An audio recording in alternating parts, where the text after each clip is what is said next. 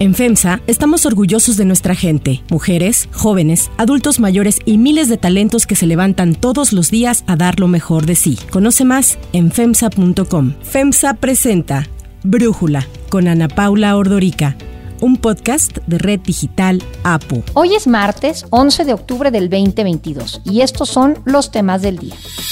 Vladimir Putin confirma un ataque masivo con armas de largo alcance contra Ucrania. La comunidad internacional lo condena. Pero antes vamos con el tema de profundidad.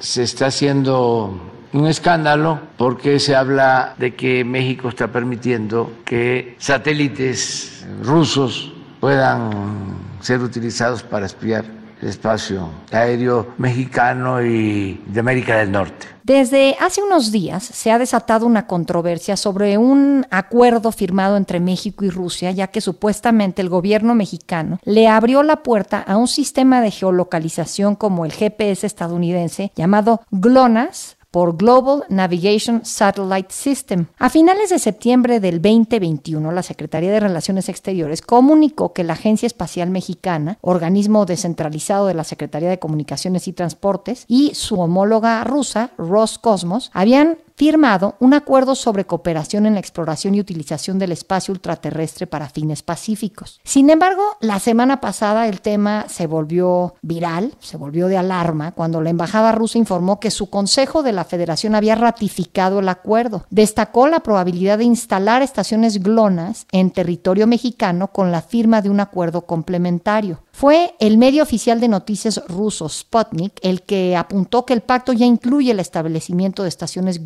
En México. Este hecho fue polémico ya que el sistema ruso ha sido acusado de espionaje. GLONASS se creó en 1982 en el contexto de la Guerra Fría y es, como decía hace unos momentos, la abreviatura de Sistema Global de Navegación por Satélite y se le considera el equivalente del GPS estadounidense. El sistema es dirigido por Roscosmos, opera con 24 satélites y comparte tres órbitas únicas. Además, se calcula que Rusia ha gastado 5 mil millones de dólares en su desarrollo, ya que el mecanismo también ayuda a recabar información más precisa sobre prevención de desastres naturales, se utiliza en búsqueda y rescate, comunicación, entre otras áreas. Sin embargo, se ha acusado que el acuerdo podría funcionar como táctica de espionaje, algo que ayudaría al presidente ruso, a Vladimir Putin, en su deseo de expandir su zona de influencia en América Latina, ya que la mayoría de estos satélites se basan en redes terrestres ubicadas en Rusia, en Brasil y en Cuba. El presidente Andrés Manuel López Obrador negó en la mañanera de ayer que GLONASS opere en México y volvió a su postura de neutralidad en cuanto al conflicto de Rusia con Ucrania. Hay una propaganda en el mundo maniquea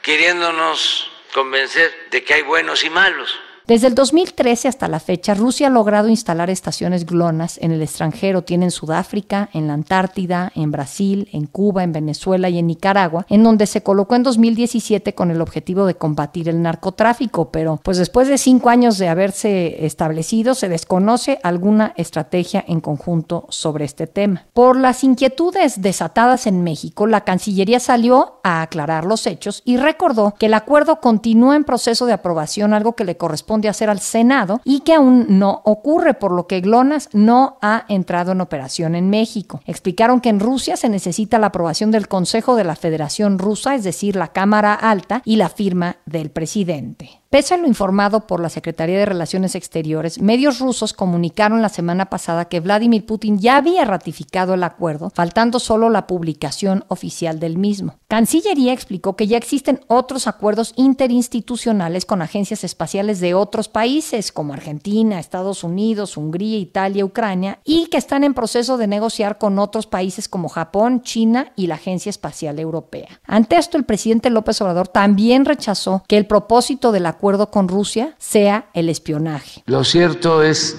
que estos acuerdos se firman con todos los países y no tienen el propósito de espiar a nadie ni de afectar la soberanía de ninguna nación. El canciller Marcelo Ebrard publicó en Twitter la comunicación que tuvo con el director de la Agencia Espacial Mexicana, con Salvador Landeros, en donde le explica que el acuerdo no menciona, no incluye ni tiene previsto instalar el sistema GLONASS en México. Entonces, ¿qué fue lo que sí se acordó? El documento oficial informa que la cooperación podrá desarrollarse en ciencia espacial y exploración del espacio ultraterrestre, comunicación y navegación por satélite, estudio de materiales espaciales, viajes espaciales tripulados, prestación y utilización de los servicios de lanzamiento al espacio de naves espaciales, entre otras cosas.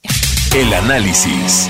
Para profundizar más en el tema, le agradezco a Fausto Pretelín, analista internacional y columnista del Economista, platicar con nosotros. Fausto, a ver, tú has escrito sobre la relación que se ha ido forjando entre México y Rusia. Quisiera irme a eso y ya luego pasar un poco a esta parte reciente de Glonas. ¿Cómo has visto la evolución de esta relación? ¿Qué tal, Ana Paula? Mira, si tú recuerdas en el sexenio pasado, el presidente Peña Nieto y el entonces secretario de Relaciones Exteriores, Luis de ante pues, las amenazas que veía venir ya del norte de Estados Unidos, en particular el presidente Donald Trump, por la posibilidad de desmantelar el Tratado de Libre Comercio, viajó a Rusia para ver cierta posibilidad de encontrar mercado sustituto de algunos productos y comerciar. Creo que eso fue uno de los principales acercamientos que tuvo en el sexenio pasado con Rusia. Ya había ocurrido la anexión con Crimea, fue en el 2016, 2017, si no mal recuerdo, el viaje de Videgaray, y en ese sentido, pues fue un, una aproximación que en su momento no generó polémica, poco se hablaba de la anexión a Crimea, la verdad, e inclusive pues la Unión Europea sí sancionó a algunos políticos rusos, pero no fue contundente. Eh, a nivel legislativo también encontramos, si tú recuerdas, a Gabriela Cuevas, en su momento era diputada en el 2018, inicio de 2018, 2019 de Morena, viajó a San Petersburgo a una reunión en donde pues se publicó una selfie, ¿no? Con el presidente ruso. Tampoco había demasiadas críticas alrededor de este acercamiento, inclusive, como dije, pese a que ya había existido la anexión de Crimea. Pero hoy, 2022, ha cambiado el escenario. Creo que el acercamiento continúa o ha continuado desde que llegó el presidente López Obrador con Rusia y aquí ya hay un componente quizás ideológico, un componente que raspa un poco eh, o distancia un poco la relación con Estados Unidos y se refugia mucho el presidente de México pues en los antagonistas de Estados Unidos. Hablo de Venezuela, no tanto de Nicaragua, pero sí de Bolivia, sí de Argentina y obviamente con el tema de Rusia. Sí, ahí el presidente incluso ayer volvió a repetir esto de que es neutral, que no quiere intervenir en los asuntos de otros países y por eso no se ha expresado ni apoyo a Ucrania ni rechazo a Rusia o viceversa, pero pues no sé si tú sientas que cuando un país como Rusia está invadiendo a otro, en este caso Ucrania, aplica esto de la neutralidad. Creo que si no opinas, apoyas de alguna manera al invasor, ¿no? Sí, coincido contigo. De alguna forma, en este tema hemos visto, digamos que a dos Méxicos o dos velocidades. Veo a Juan Ramón de la Fuente, el encargado de la misión de Naciones Unidas allá en Nueva York, de México, siendo más contundente, más claro y condenando la invasión de Rusia a Ucrania.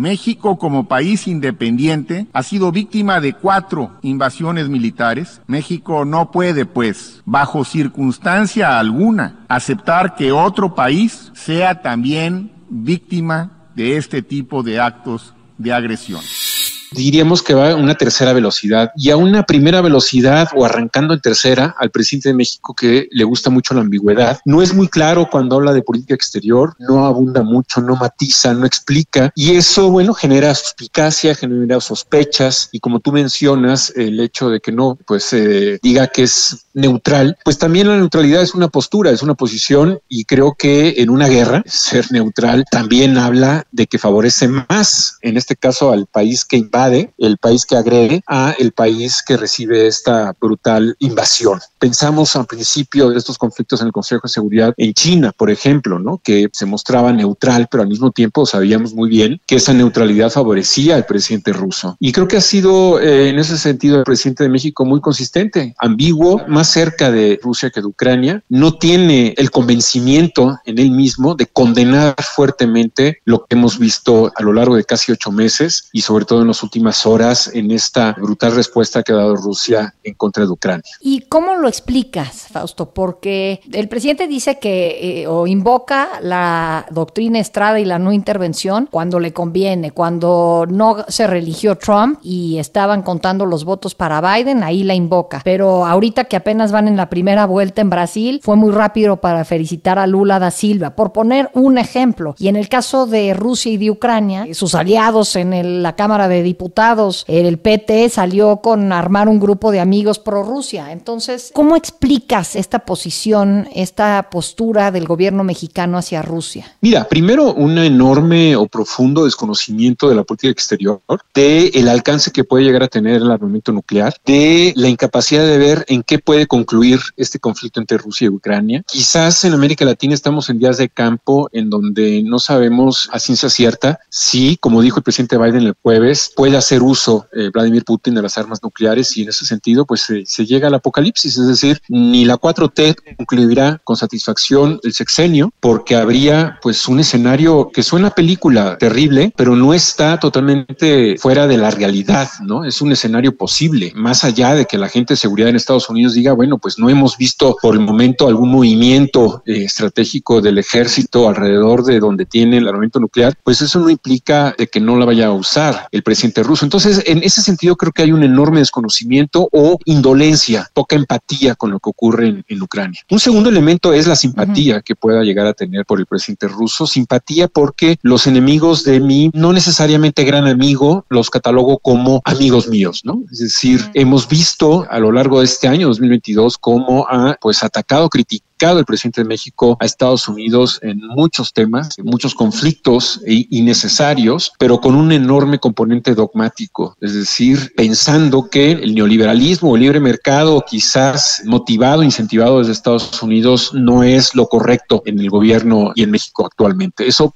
es un pensamiento quizás del presidente López Obrador. Sí, es una conjetura porque tampoco ha sido muy claro y directo en este tema. Entonces, este segundo tema es la simpatía que puede llegar a tener y un tercer elemento que desconocemos es pues los acuerdos, qué tipo de acuerdos tiene México con Rusia. Nos enteramos a cuentagotas de este acuerdo que bueno, pues es espacial, es de comunicaciones, es tecnología, no sabemos los matices, son puertas de entrada que no conocemos a fondo, simplemente la entrada, habrá que ver qué tipo de habitaciones ¿no? Este acuerdo y cuál es el alcance y qué otros acuerdos han existido, porque yo he sabido que la subsecretaria Toscano, subsecretaria de Relaciones Exteriores mexicana, pues ha tenido un buen acercamiento con el embajador de Rusia, Coronelli, lo cual, pues bueno, en cierto momento podría ser algo normal, pero en un contexto de guerra sí llama mucho la atención. ¿Cómo ves todo el escándalo que se armó después de que la agencia Sputnik da a conocer esto de GLONASS? Yo estuve revisando y por lo que veo, GLONASS ha sido un fracaso para el gobierno ruso, pero eso puede ser una historia, pero la otra es qué tiene México o no que ver con que se instalen bases para este GPS ruso que se llama GLONASS.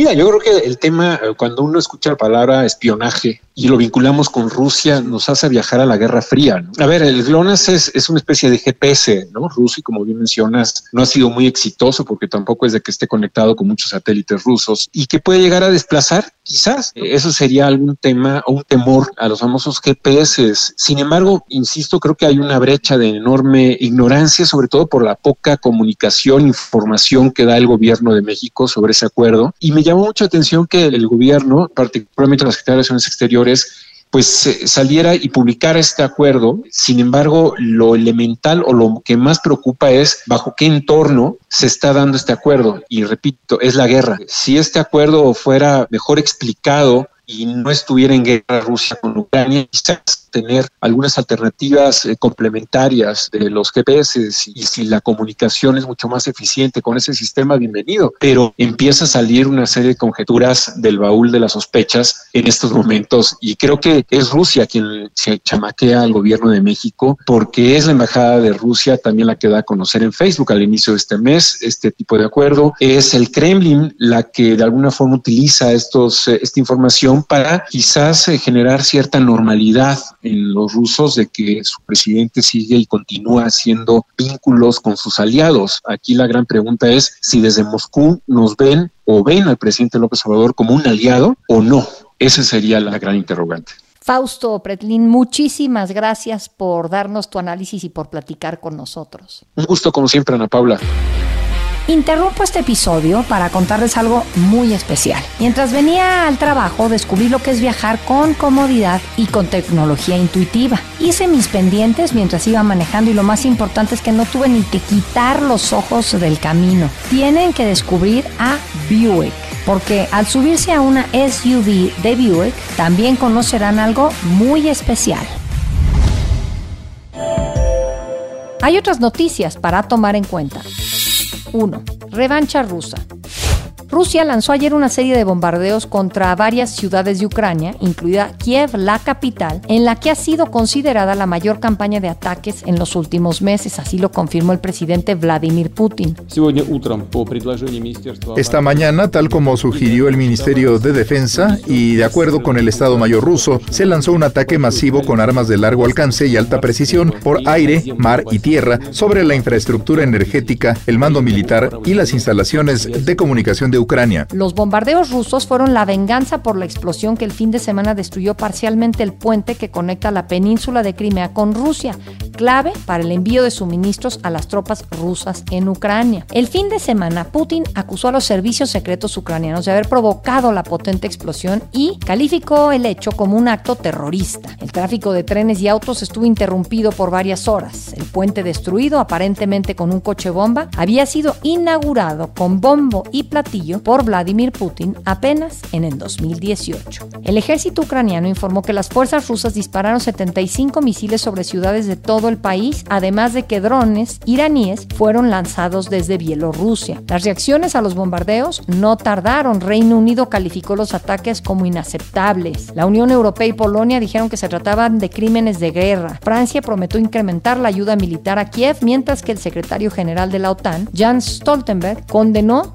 los horribles e indiscriminados ataques. Para Brújula, Beata Wojna, analista internacional académica del TEC de Monterrey, nos ayuda a entender el trasfondo de este ataque ruso. El ataque ruso viene a recordarnos que la guerra de Rusia contra Ucrania sigue obviamente y que los ucranianos pues pagan un costo muy alto en el contexto de la defensa frente a la invasión rusa, pero también es un mensaje de Rusia a Ucrania y al mundo de que básicamente Crimea es intocable. Es un ataque que llega justamente después de que fue destruido parcialmente el puente de Crimea que une básicamente a la Federación Rusa con Crimea, que ocupada por Rusia en 2014. Y finalmente es también un mensaje de Putin a sus ciudadanos, muchos rusos inconformes con los resultados de la guerra, criticando mucho precisamente este tema de los retrocesos de las Fuerzas Armadas rusas y también el reclutamiento, los fallos en el reclutamiento. Entonces un ataque con misiles de esta magnitud, pues junto con algunos cambios en el mando militar, les da material a esos críticos para nuevamente poder gritar la victoria, aunque en el fondo ese ataque con misiles no cambia sustancialmente la situación en el frente ucraniano. A través de un comunicado, el gobierno de Estados Unidos condenó los bombardeos y prometió que el mandatario ruso rendirá cuentas por las atrocidades cometidas. A diferencia de otras ocasiones, India y China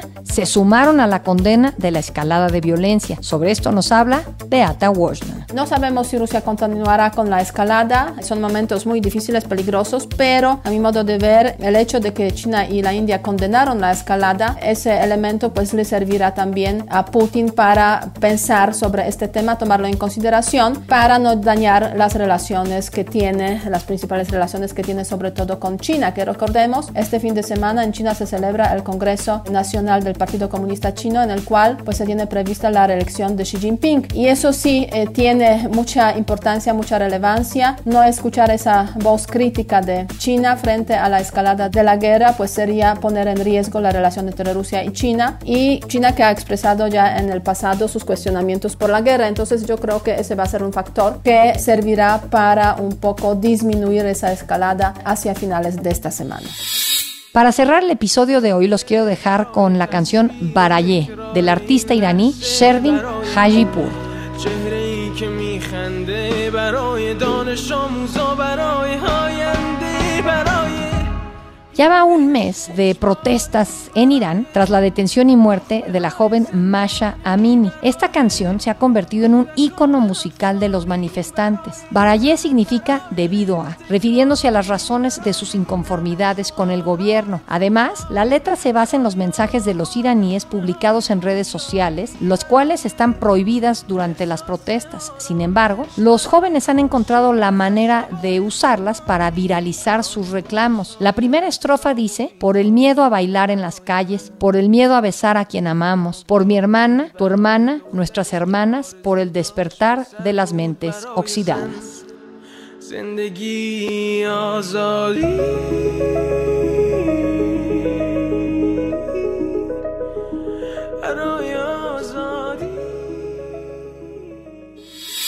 Yo soy Ana Paula Ordorica, Brújula lo produce Batseba Feitelson. En la redacción, Airam Narváez. En la coordinación y redacción, Christopher Chimal. Y en la edición, Cristian Soriano. Los esperamos mañana con la información más importante del día.